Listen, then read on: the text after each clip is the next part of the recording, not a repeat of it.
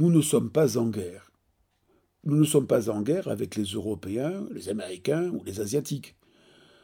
Nous ne sommes pas en guerre civile entre Français de l'Est, de l'île de France ou de l'outre-mer. Le virus ne nous fait pas la guerre.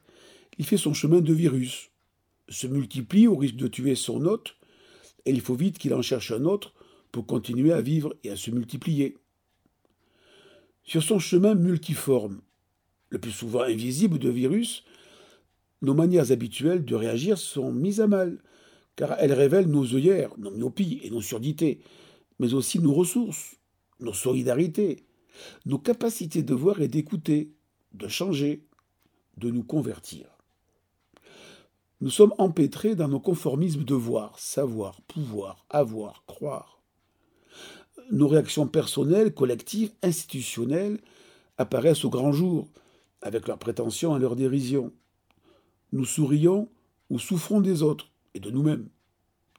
Si de mobilisation générale il s'agit, ce n'est pas contre des humains qui en voudraient à nos vies, à nos biens, mais contre nos égoïsmes, nos certitudes, nos conformismes. Notre République a de belles promesses au frontispice de nos mairies. Liberté, égalité, fraternité. Liberté, chèrement gagnée au long des siècles de guerre et de lutte sociale.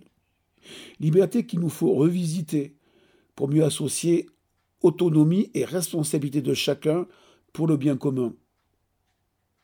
Égalité qui a souvent pris son parti de l'oubli et même du mépris pour toutes ces professions du plus quotidien de nos vies, personne si mal considérée et si mal payée. Fraternité, dont le synonyme est solidarité, dans le sens revisité aujourd'hui par l'éthique du care, nos anglais évoquant le caritatif, la charité, non pas pour nous donner bonne conscience, mais pour venir secouer nos consciences en nous faisant découvrir une autre manière de vivre ensemble.